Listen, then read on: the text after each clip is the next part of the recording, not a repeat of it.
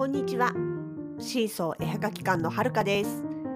このポッドキャストでは、私たちのものづくりな日々と、北海道暮らしのあれこれをお話ししています。エピソードにはコメントがつけられませんが、Twitter、Facebook ページ、インスタなど、シーソー絵はがき館のアカウント宛てにコメントなどをいただけたら嬉しいです。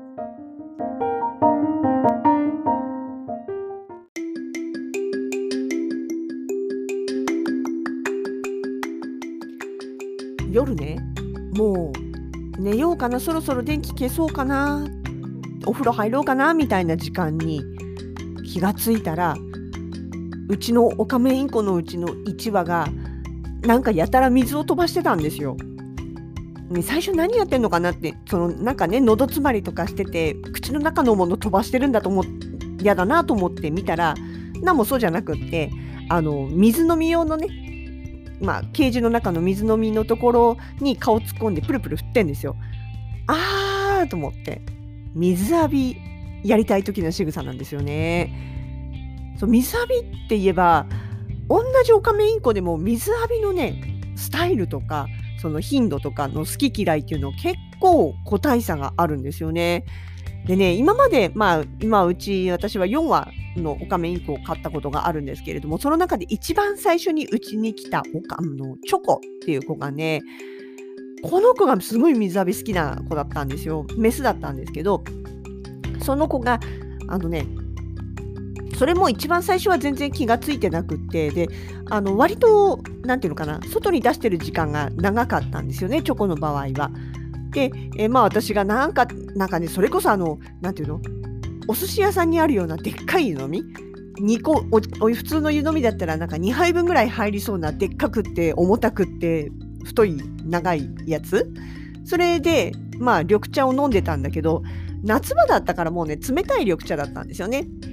でその時にチョコがふっと肩からその湯飲みに移ったんですよ。でまあ重たいから絶対倒れることないだろうと思って何するのかなと思ってたらあの一生懸命ねその深い湯飲みの中に顔を突っ込むわけですよ。喉乾いてんのかな？緑茶飲みたいのかなと思ってほったらかしといたらどうもね動きが違うの。あもしかしてこれあれだ水浴びだって思ったんですよ。結局あの昔その昔実家で赤線インコ飼ってたんでねなんとなくその鳥の水浴びしたい時の仕草っていうのは見覚えがあったのでと思って、いや、だったらねって、あの、すいません、お茶でやらないでくださいって言って、で、あの、まあ、グラタン皿みたいな広いやつね、あったのを持ってって、で、そこに水張って、ポンとこうね、チョコの前に置いたんですよ。そしたらさす、がにね、オカメインコビビリだから、最初はちょっとこう、えっていう感じで引いてたんですよね。でも、だんだんだんだんこう恐る恐る近寄ってってで私が指先でね水ピシャピシャピシャピシャってやってこう水の音を立ててやったらスッてこう引っ張られるように近づいてってで結局もうあのそのまま顔最初何回か顔をつけてで最後トポンってこうね皿の中に入ってって言ってもまあお腹ぐらいまでしかしかね浸かるような深さじゃないですけどもねそこで入ったが最後もうね羽広げてね体全身にこう水を飛ばそうとしてね大喜びしたんですよね。俺はね楽しそうでした。めちゃくちゃ楽しそうでした。あのなんか子供が水遊びしてるみたいなそんなぐらいの楽しさ。だあの本当ねそれ以降もチョコは本当水浴びが好きであのすぐ水浴びさせろっていう仕草をね見せてたんですよね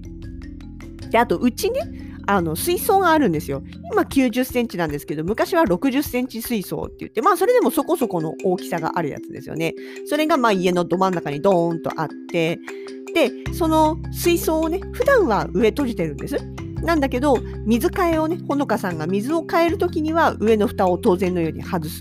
でそうすると、やっぱチョコが飛んできて、で水槽の縁っこに止まって、一生懸命こうね、水槽の中の水に顔を突っ込むわけですよ。で、本当は多分、本人はそこで水浴びしたくって水に引かれてくるんだけど、でもやっぱ見ればわかるんでしょうね。これは、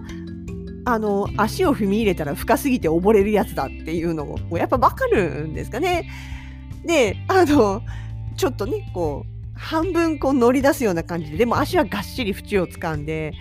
でこうちょこちょこっと足の先に水がついたりとか尻尾の先に水がついたりするのをまあ喜んでるような感じだったんですよね。でねあのそう水槽な水が好きだったのかねだからあの水槽の上をね閉じた場合でも水槽のすぐ横に泊まれる場所があってでよくそこに泊まってね水槽の中をじーっと眺めてました。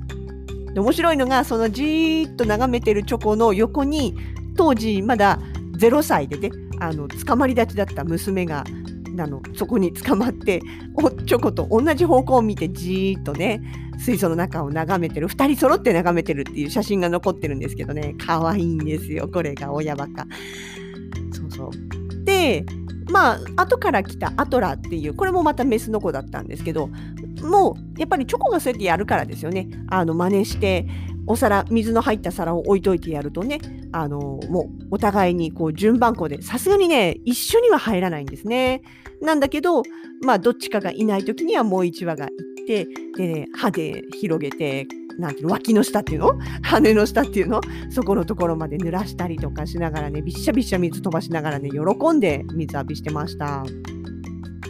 でね今いる子たちはマリーとクレールっていう子たちなんですけどこの子たちはねそこまでね皿ではやらないんです積極的には。あのー、クレールの方が昔は結構お風呂場までついてきてねその飛んでくる水しぶきとかお風呂桶の端っこに止まったりしてねおしっぽだけをね濡らしたりとかっていうようなことしてたんですけど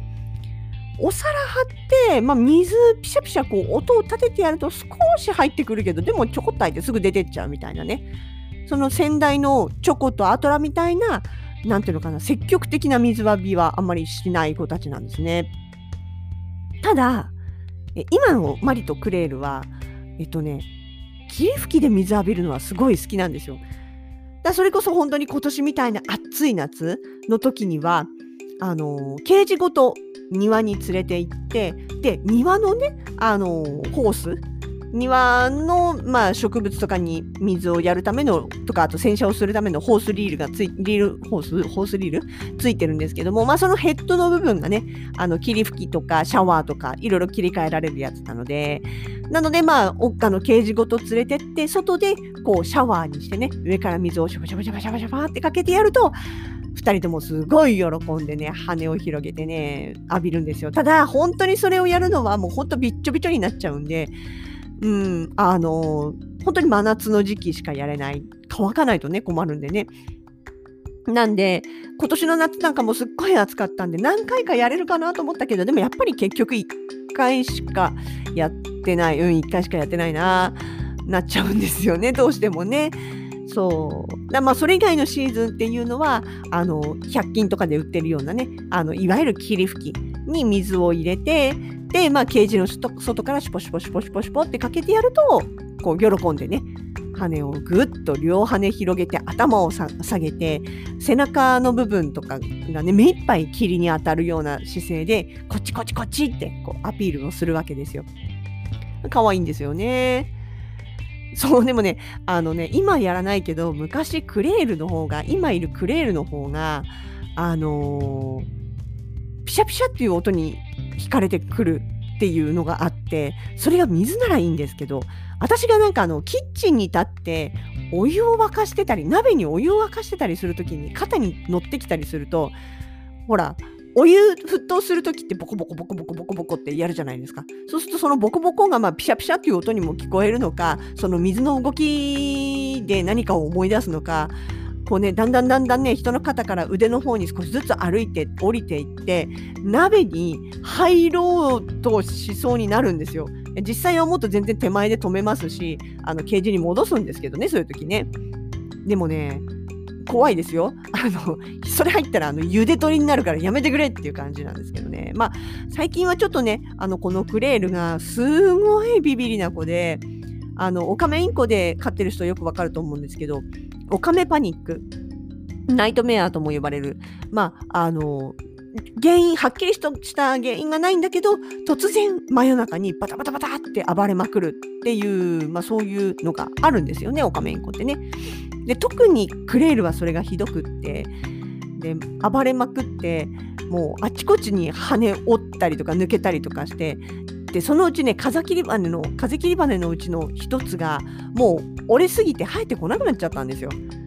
最近あんまりパニックを起こしてないはずなのにもうその羽だけは全然生えてこなくって。でそれもあって結局うまく飛べないしなんか飛べるつもりが飛んだら落ちるみたいなのもあってそれで結局ね本人が外に出たがらなくなっちゃったんですよね。いくらケージを開けてても出てこないみたいなね。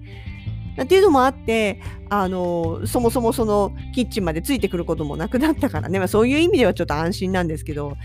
もうね、あなんかずっとケージの中にいるのも運動不足だしなんかなとは思うんですけど、まあ無理やり引っ張り出すもんでもないし、本人が出たくないなら別に無理して出さなくてもいいんですけどね。まあちょっとね、寂しいなと思う部分はあったりもします。そう。で、今日ね、それこそ最初に冒頭にお話ししましたけど、もうそろそろお風呂入るから、もう鳥たちも寝かさなきゃな、みたいな時間帯に、そのね、あの、市場のマリーの方がね、一生懸命こう、プルンプルンプルンプルン水浴びしたいアピールをしてたのでね、霧吹き持ってきて、ちょっとだけだよっつってパシャパシャパシャってやって、で、ケージの中見たらね、すごい羽いっぱい落ちてるんですよ。あの、ここのところ急激に気温下がったじゃないですか。だから、あの、鳥たちがね、もうね、あの、羽の跳ね返り、羽、羽、跳ね返りじゃない、生え変わりの時期が来たんですよね。で、別に本人たちが抜くわけじゃないんだけども、本当に自然にちょっと毛づくろいしてるだけでパパパッと抜けてきて、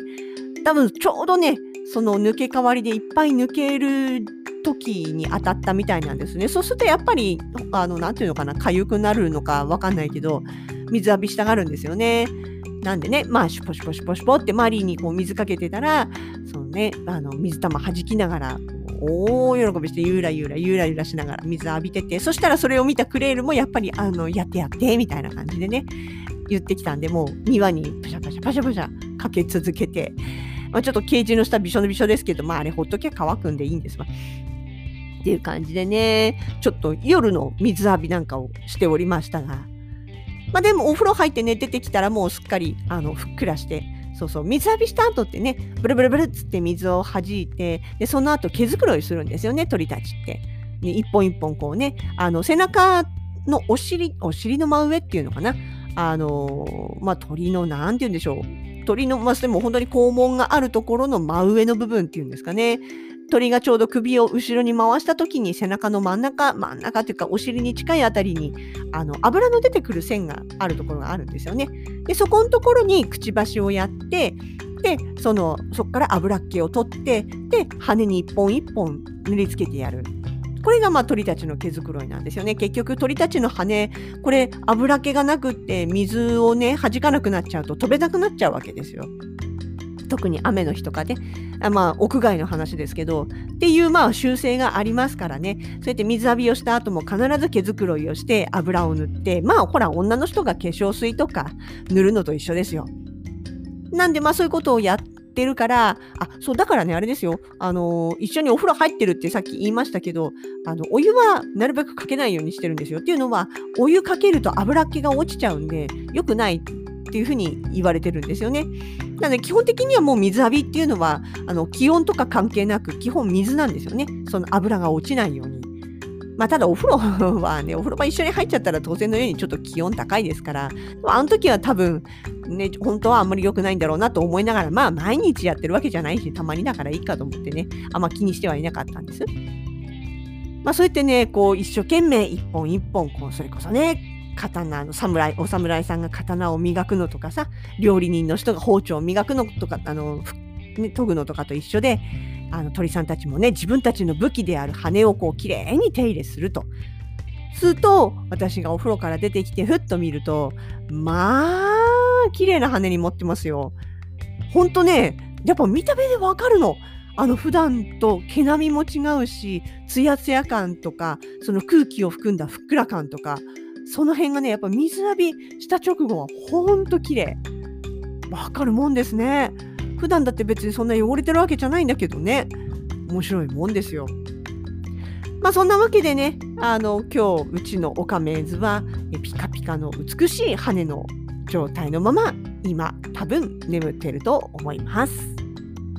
今日はそんな水浴びオカメーズのお話でした。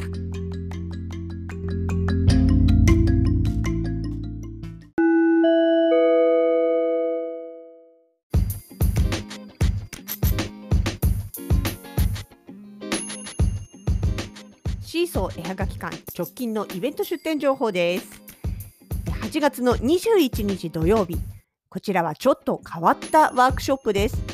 ものづくりではなく体と声を使ったストレス解消メソッドのワークショップの講師役をやらせていただきます。場所は札幌市中央区北1条西19丁目1の10にあります。札幌子ども専門学校様にて行います。何かとストレスの多い我慢の多い時代。演劇のエチュードを応用したプログラムで体を動かし声を出して心を軽くストレス発散をしませんか？という内容です。小さなお子様との親子参加大歓迎。21日土曜日10時から12時となっております。ご予約お問い合わせは札幌子ども専門学校様へお願いいたします。9月には超お久しぶりの名古屋での出店も控えています。こちらはクリーマクラフトパーティー。ポートメッセ名古屋にて11日12日の両日開催です。ブース番号は E の2526です。張り切って乗り切ってまいります。お近くの会場へぜひ遊びに来てください。